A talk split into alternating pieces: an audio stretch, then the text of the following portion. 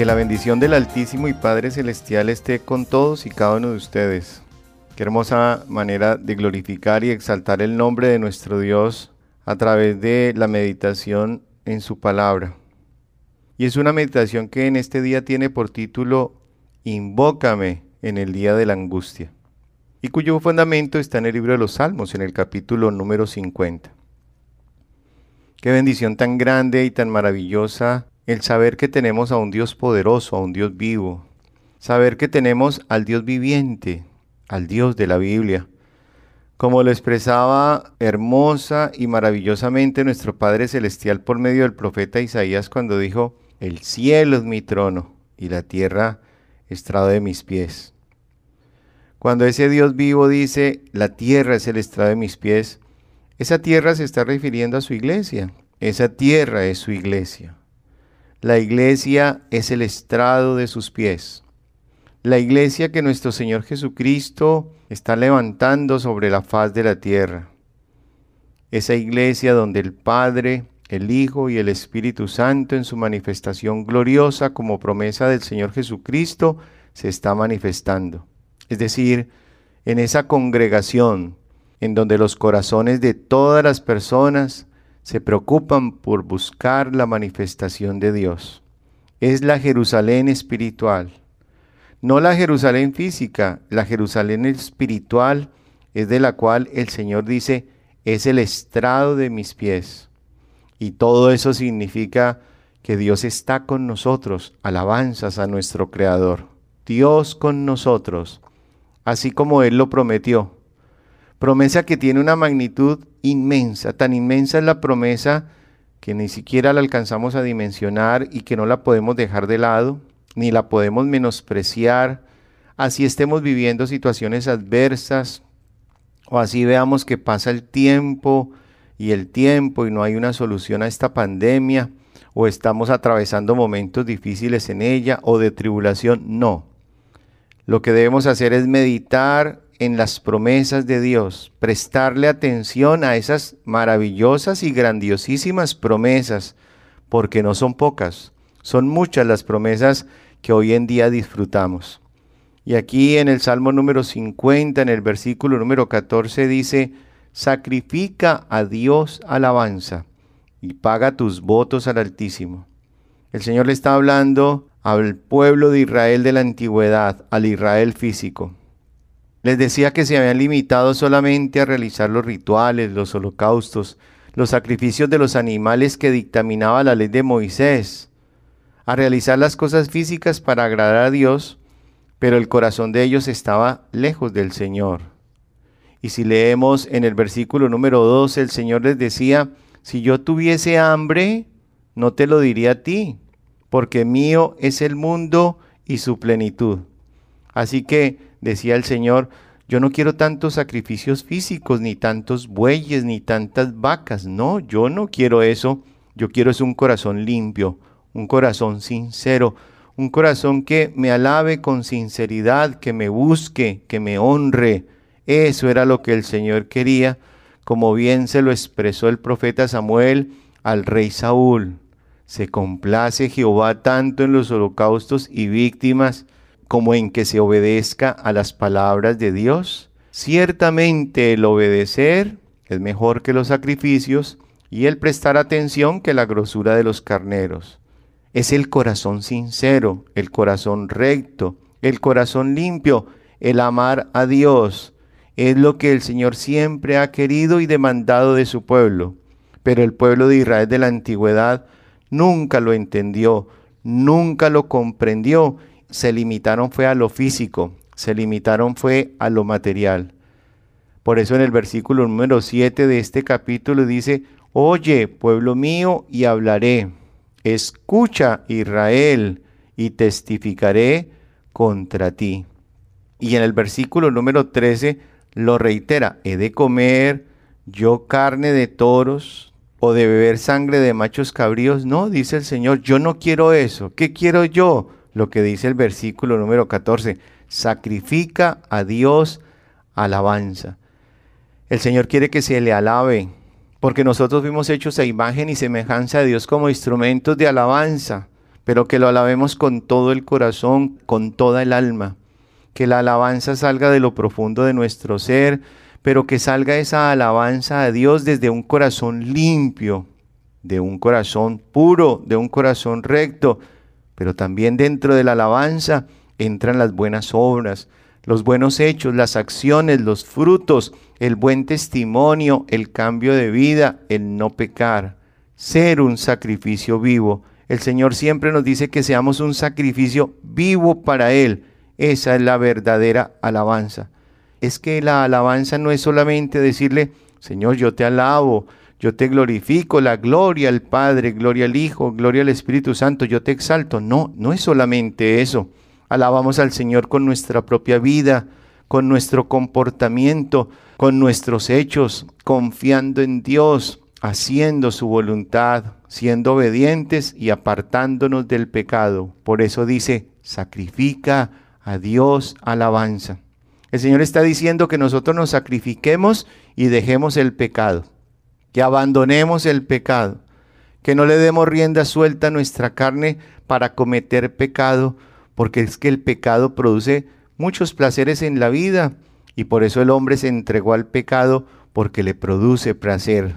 Pero es un placer momentáneo y después, infortunadamente, viene la tristeza, la amargura, la enfermedad, la escasez, la infelicidad, el estancamiento material, el estancamiento espiritual.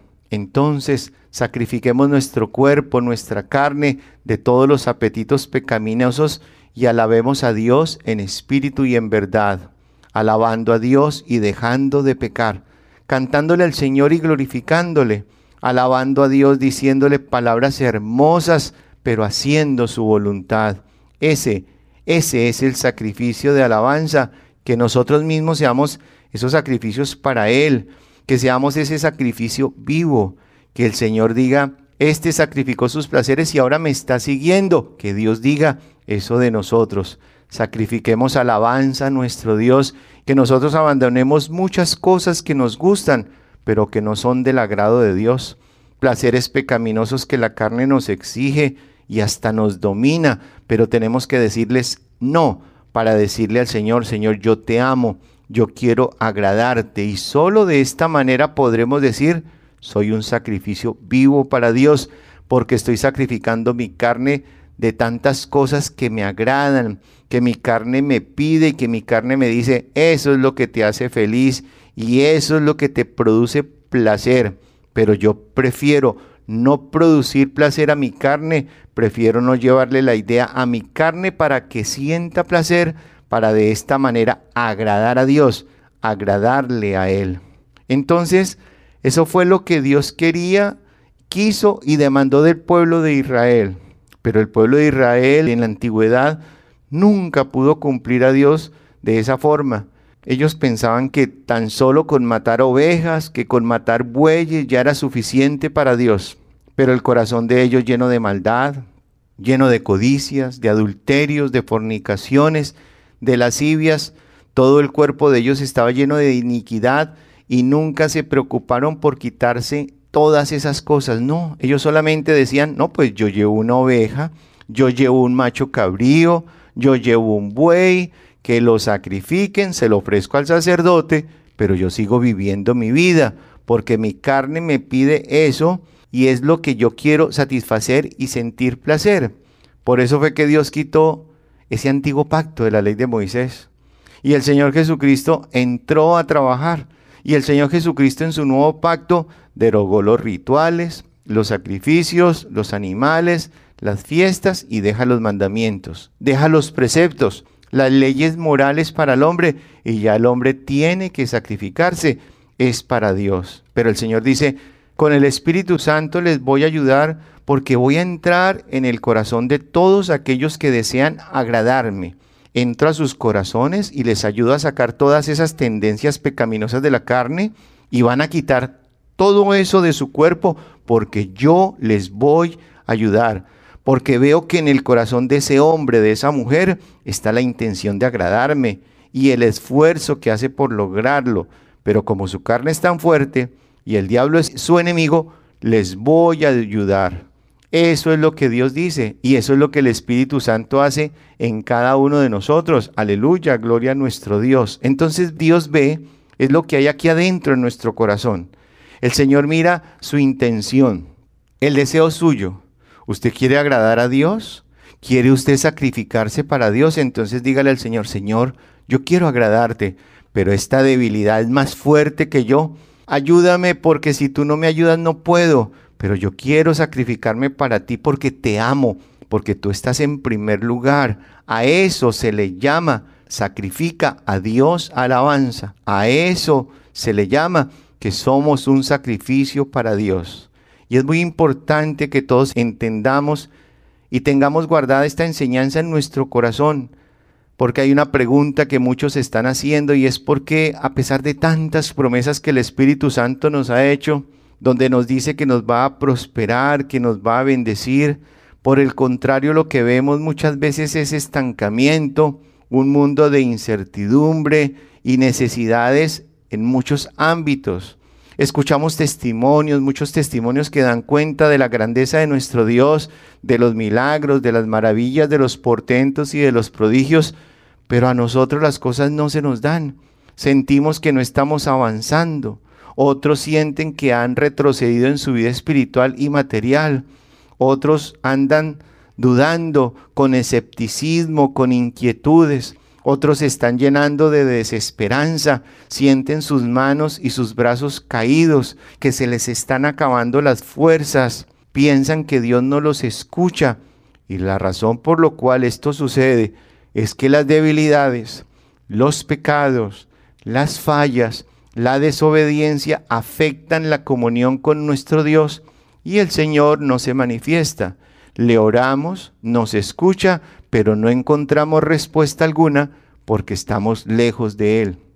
Pero si nosotros reconocemos nuestros pecados, nuestras debilidades, nuestras fallas, nuestros errores, Dios es fiel y justo para perdonar nuestros pecados y limpiarnos de toda maldad. Es decir, que Él no solamente nos va a perdonar, sino que nos va a limpiar de todas esas debilidades y de todas esas fallas para que seamos un verdadero sacrificio vivo para Dios, porque el Señor es misericordioso y derribaremos ese obstáculo tan grande que nos impide tener comunión con Dios y podremos ahí sí, de una manera maravillosa, gozar de la comunión con nuestro Dios y poder vivir lo que aquí dice el versículo número 15, invócame en el día de la angustia, y te libraré y tú me honrarás. Gloria a nuestro Padre Celestial. Pero ¿qué es invocar a Dios? El invocar a Dios es un proceso en la vida espiritual de cada hombre y de cada mujer que quieren agradar al Altísimo. Invocar a Dios es algo de todos los días.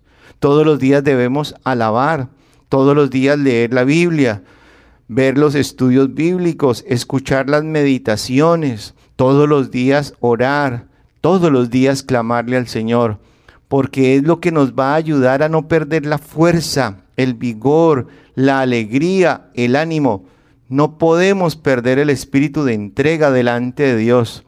El que invoca se vuelve un soldado del Señor Jesucristo dispuesto a morir para cumplir la misión tiene que ser valiente el que invoca al Señor, porque le llegan las enfermedades, las situaciones difíciles, las persecuciones, los días malos, pero porque somos de carne y hueso y nos podemos debilitar, pero el Espíritu es fuerte por la constancia que tenemos invocando al Señor.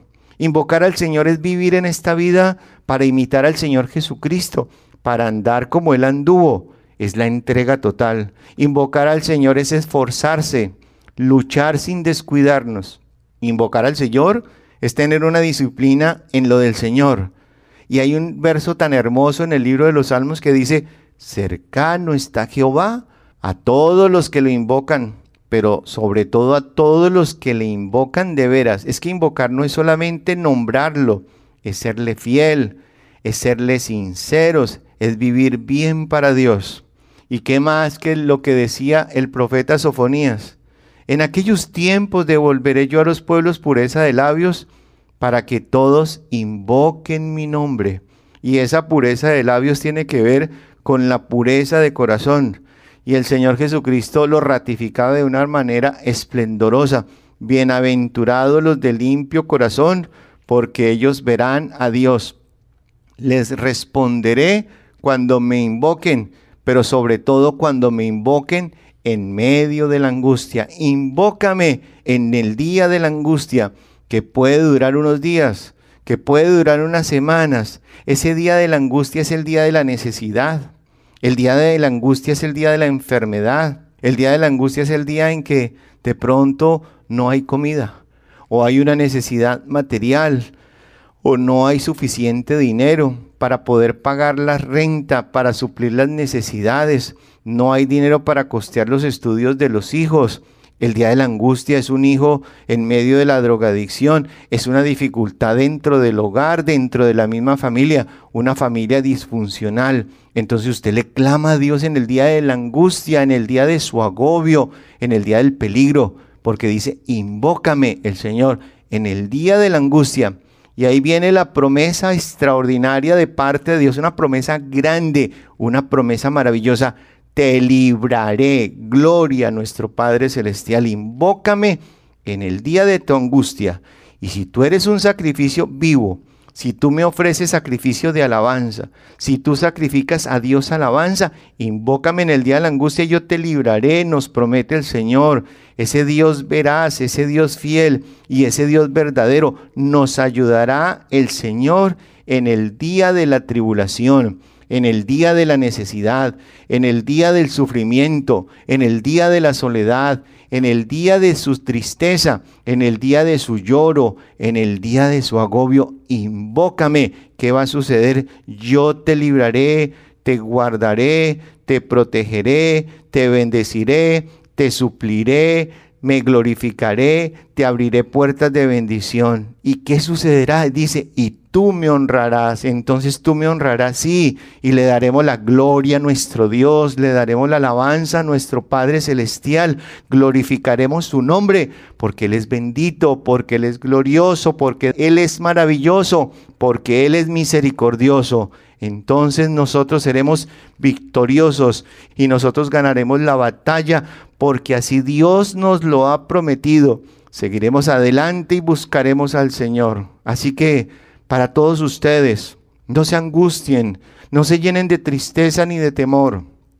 Confíen en Dios, pero les recomiendo que estén al día con el Señor en su vida espiritual, que cada uno de ustedes reflexione y le rinda cuentas al Señor y que se cuiden mucho y miren cómo anda su vida para estar al día con el Señor, para que asimismo Dios extienda su mano sobre usted y lo proteja, lo guarde, lo bendiga, porque con el Señor somos más que vencedores. Aleluya, gloria al Altísimo Dios. Porque cuando invocamos a nuestro Dios, cuando le clamamos, Él está atento a escucharnos como lo expresa el libro de los Salmos cuando dice, los ojos de Jehová están sobre los justos y atentos sus oídos al clamor de ellos. Está atento el Señor a responder, a actuar en el momento en que nosotros lo necesitamos. ¿Por qué? Porque el cielo es su trono y la tierra su iglesia, el estrado de sus pies. Él está con nosotros, aleluya, gloria a nuestro Dios. Y el Señor siempre nos estará alentando para que sigamos adelante. Así que el triunfo nos lo dará nuestro Dios. Estamos en un momento de lucha, estamos en una batalla, pero el Señor es nuestro capitán y nos dará el triunfo y la victoria. Que Dios los bendiga inmensamente, que la misericordia del Altísimo esté en cada uno de ustedes y que la manifestación de Dios sea la respuesta para el día o el momento de la angustia de cada uno de ustedes. Que Dios los bendiga y que la gloria sea nuestro Dios y Rey Celestial.